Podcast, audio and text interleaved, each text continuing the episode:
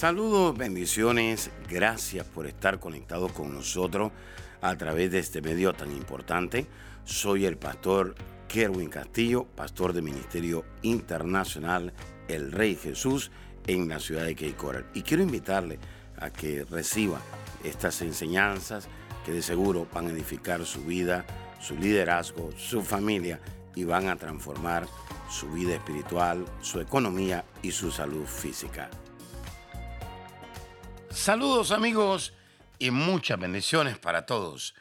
Estoy muy contento de estar una vez más con ustedes y poder llegar donde quiera que usted se encuentre. Tenemos una lista enorme de todos los países que nos sintonizan, tanto en Europa, en Bélgica, también nos escuchan en Rusia, México y América Latina, Estados Unidos también. Muchas gracias a todos. Escríbanos, déjenos sus comentarios acá en los podcasts y pues estoy muy contento de poder llevarles la palabra de Dios. Sabe que durante años he visto a muchas personas que le quieren servir al Señor, tanto en aquella área que fueron llamados como en otras áreas de su vida. Sin embargo, he notado que cuando las personas se ponen a servir, comienza a salir a la luz algo de ellos, algún defecto, alguna área que todavía pues no habían tratado. Comienza a salir la inmadurez o comienza a salir un problema que la persona tenía, ya sea matrimonial o espiritual. Antes de servir nunca había salido pero después de servir sí comenzó a salir a la luz. ¿Y por qué será? Bueno, hay una respuesta muy sencilla. Esa persona pensó que servir en lo natural era lo mismo servir en el ámbito espiritual. Y por consiguiente, esa persona estaba sirviendo mecánicamente o por emoción, pero esa persona desconocía el ámbito espiritual. Me he dado cuenta que las personas que conocen el ámbito espiritual permanecen en ese llamado. ¿Por qué? Permanecen sirviendo, porque esa persona conocía lo que es el ámbito espiritual. Así que hay muchas personas que aspiran a tener eh, cargos en el reino, anhelan predicar, anhelan enseñar, anhelan profetizar, anhelan adorar a Dios, pero desconocen cómo opera el ámbito espiritual. Entonces, si usted anhela algo en el reino, lo primero que usted debe de conocer o debe de saber es que el gobierno de Dios se manifiesta donde usted tiene gobierno sobre su vida. La gente dice que venga el reino y cuando el reino viene le pasan un montón de cosas. ¿Por qué? Porque esa persona no, no estaba lista para ser gobernada por el reino. Lo primero que usted necesita es aprender a gobernar su vida primero. Y una vez que usted gobierna su vida, usted es candidato para que el gobierno de Dios venga sobre su vida. Dice en Primera de Timoteo capítulo 3, versículo 1 al 4, palabra fiel, si alguno anhela obispado, la palabra anhelar quiere decir aspirar, si alguno anhela obispado, buena obra desea, pero es necesario que el obispo sea irrepensible, marido de una sola mujer, sobrio, prudente, decoroso, hospedador, apto para enseñar, no dado al vino, no pendenciero, no codicioso de ganancias deshonestas, sino amable, apacible, no avaro, que gobierne bien su casa, que tenga a sus hijos en sujeción con toda honestidad. Así que antes de aspirar el ámbito espiritual, primero usted tiene que tener en orden su vida, su casa, su familia. Entonces, si usted no puede gobernarse a sí mismo, usted no va a poder gobernar el ámbito espiritual. Hay personas que no pueden gobernar su lengua, hay personas que no pueden gobernar su finanza, hay personas que no pueden gobernar sus ojos, hay personas que no pueden gobernar sus oídos, hay personas que no pueden gobernar sus emociones. Y entonces hay personas que no pueden gobernar su lengua, porque no pueden gobernar el hablar mal de otras personas y hasta maldicen a otras personas cuando Jesús nos envió a bendecir a otras personas. Entonces, aquí viene la pregunta, ¿qué debemos gobernar? Antes de predicar, antes de enseñar, antes de profetizar, antes de ser líder, antes de ser un mentor, antes de servir a Dios, debemos primero saber gobernar nuestra casa. Debemos saber gobernar, gobernar nuestros hijos, nuestra familia. La obra de Dios no solamente se hace con talento, también se hace con el dominio propio. Entonces, ¿cómo podremos gobernar nuestra familia si no sabemos gobernar nuestro cuerpo? ¿Cómo sabemos gobernar nuestra familia si no sabemos gobernar nuestros pensamientos? Las emociones y los sentimientos son los niveles más bajos de gobierno. Por eso hay muchas personas que andan por emoción, andan por sentimiento y no entienden que esos son los niveles más bajos de gobierno. También son los niveles más bajos de discernimiento. Cuando usted anda por emoción y por sentimiento, usted no puede discernir la voluntad de Dios ni puede discernir las tinieblas. Entonces, debemos gobernar nuestras pasiones. Debemos gobernar nuestra carne, nuestros deseos, antes de recibir una promoción espiritual. Es importante darle órdenes al mundo espiritual cuando nuestra casa está en orden. Como pastor, sí, es muy importante darle órdenes al ámbito espiritual cuando nosotros tenemos nuestra casa en orden. Hay mucha gente dándole órdenes a los demonios cuando su casa está en desorden. Hay mucha gente dándole órdenes a los principados cuando ni siquiera se pueden gobernar su salud.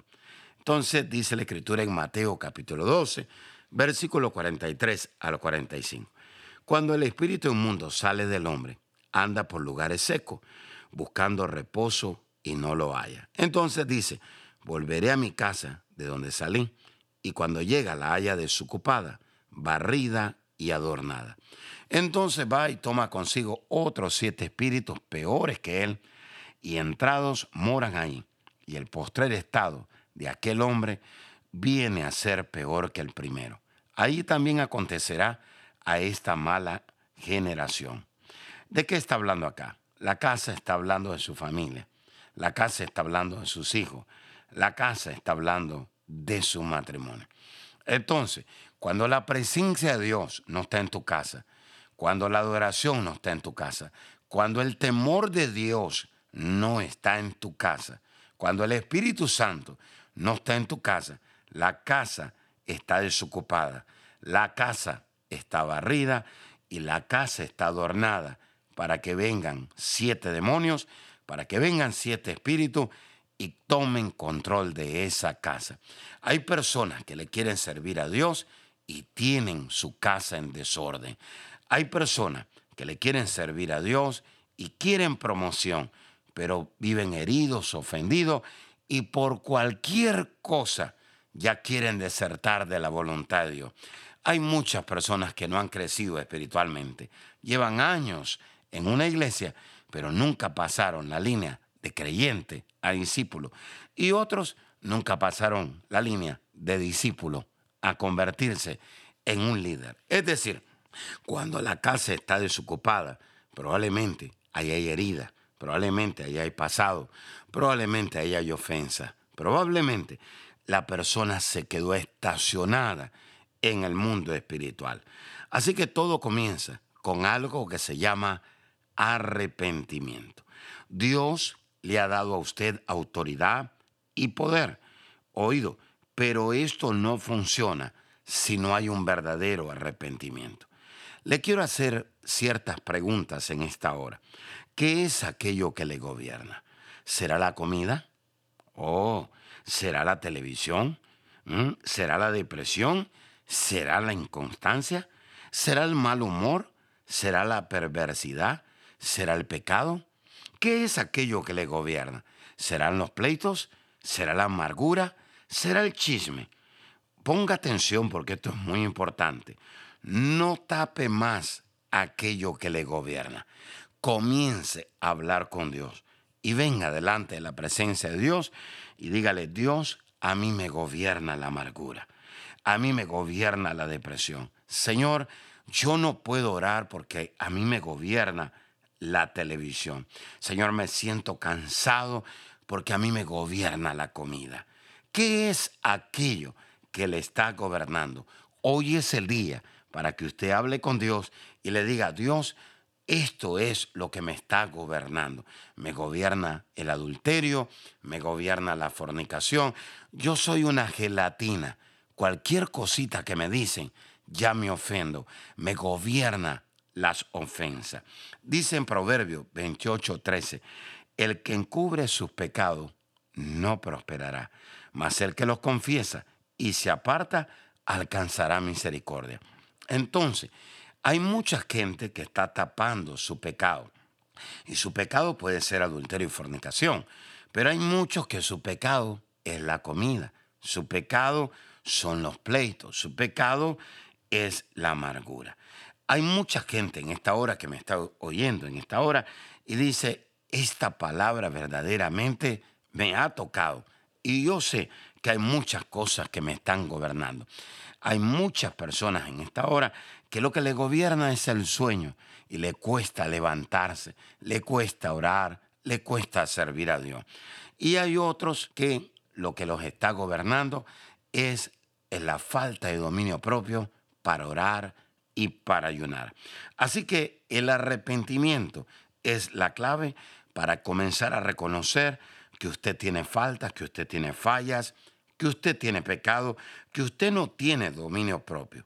Oído, y que aquellas cosas que le gobiernan no vienen de Dios, sino que probablemente vienen de maldiciones generacionales, vienen de malas costumbres, vienen de estilos de vida que aprendimos durante fuimos creciendo en la familia.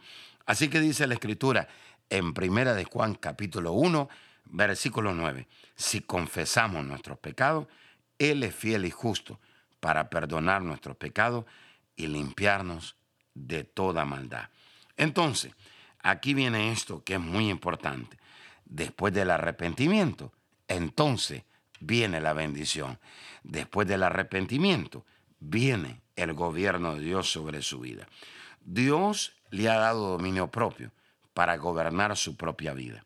Dios le ha dado dominio propio para gobernar a su familia, para atar y echar fuera todo poder de las tinieblas. Entonces, el único que debe tener derecho legal para gobernar su vida se llama Jesucristo. Sí, mire lo que dice 1 Timoteo 1.7, que Dios no nos ha dado espíritu de cobardía, sino de poder, de amor y de dominio propio. Así que usted comienza a gobernar el mundo espiritual donde usted tiene dominio propio, donde usted tiene dominio propio sobre su cuerpo, sobre su casa, sobre su familia. Si alguno anhela avispado, si alguno anhela liderazgo, si alguno anhela promoción, si alguno anhela que Dios lo levante, que Dios lo use, primero debe de tener dominio propio, primero debe de aprender a gobernar su cuerpo, su casa y su familia. Wow, quiero orar por aquellas personas que dicen, yo anhelo promoción, yo anhelo que Dios me levante, pero reconozco que hay áreas de mi vida que todavía no la gobierno y quisiera que Dios me diera un más todavía de ese gobierno. Claro que sí. Dice la Escritura que Dios nos ha dado dominio propio. Padre, yo te doy gracias. Repita ahí conmigo y diga, Señor Jesús, reconozco que hay áreas de mi vida en las cuales yo no tengo dominio propio. Ahora, Señor, yo te la rindo en el nombre de Jesús. Señor, yo sé que tú no me has dado espíritu de cobardía, sino de poder, de amor y de dominio propio. Señor, recibo el dominio propio para gobernar mi cuerpo, para gobernar mi lengua, para gobernar todas las áreas de mi vida, para gobernar mi casa, mi familia, mis hijos Padre, gracias por esta palabra. La recibo. Señor, ayúdame a desarrollar dominio propio. Levántame en el nombre de Jesús. Promuéveme, Señor. Amén y amén. Bueno, esto ha sido una gran bendición. Será hasta la próxima. Y recuerde, Dios le ha dado dominio propio y Él espera que usted anhele un grado más, otro nivel más grande en el reino de Dios. Bendiciones. Amiga y amigo que nos está sintonizando en esta hora, no es casualidad que usted se conecte con nosotros. Dios es un Dios de amor, es un Dios de misericordia y es un Dios que da una nueva oportunidad. Pero para que Dios nos dé una nueva oportunidad, necesitamos arrepentirnos. El arrepentimiento es lo que hace que Dios nos dé una nueva oportunidad. Quisiera usted en esta hora pedirle perdón a Dios por sus pecados. La palabra pecado quiere decir saber hacer el bien y no hacerlo. Todos hemos pecado, dice la Escritura, y por lo tanto estamos destituidos de la gloria de Dios. Pero también la Escritura dice que por gracia somos salvos. Y esto no es dado por el hombre, sino que dado por Dios. Jesús murió en la cruz del Calvario. Y en la cruz del Calvario Jesús derramó un poder llamado gracia para darnos esa oportunidad de volver a acercarnos a Dios. Si usted se quiere acercar de nuevo a Dios o es la primera vez que usted quiere acercarse a Dios, Jesús dijo, yo soy el camino, yo soy la verdad y yo soy la vida. Y nadie puede ir al Padre. Nadie se puede acercar a Dios si no es a través de mí. Si usted quiere recibir a Jesús, dice la Escritura en Romanos 19, que con el corazón se cree, pero que con la boca se confiesa a Jesús como nuestro Salvador y el Señor de nuestra vida. Repita ahí conmigo en voz alta y diga, Señor Jesús, reconozco que soy pecador, me arrepiento de todos mis pecados. Señor, perdóname, límpiame con tu sangre. Gracias Jesús, porque si hoy muero, al abrir mis ojos estaré en tu presencia, porque tú eres mi Salvador y mi Señor. En el nombre de Jesús, amén y amén. Si usted hizo esta oración con nosotros, gracias. Queremos invitarle a que usted se congregue en una iglesia que tenga visión, que se derrame el poder del Espíritu Santo, que la presencia de Dios sea real, donde hayan sanidades, milagros y donde su vida y su familia sean transformadas. Si usted quiere mayor información, le podemos conectar con una iglesia ahí en su ciudad o en su nación. Por favor, llámenos o escriban. Será hasta la próxima. Bendiciones.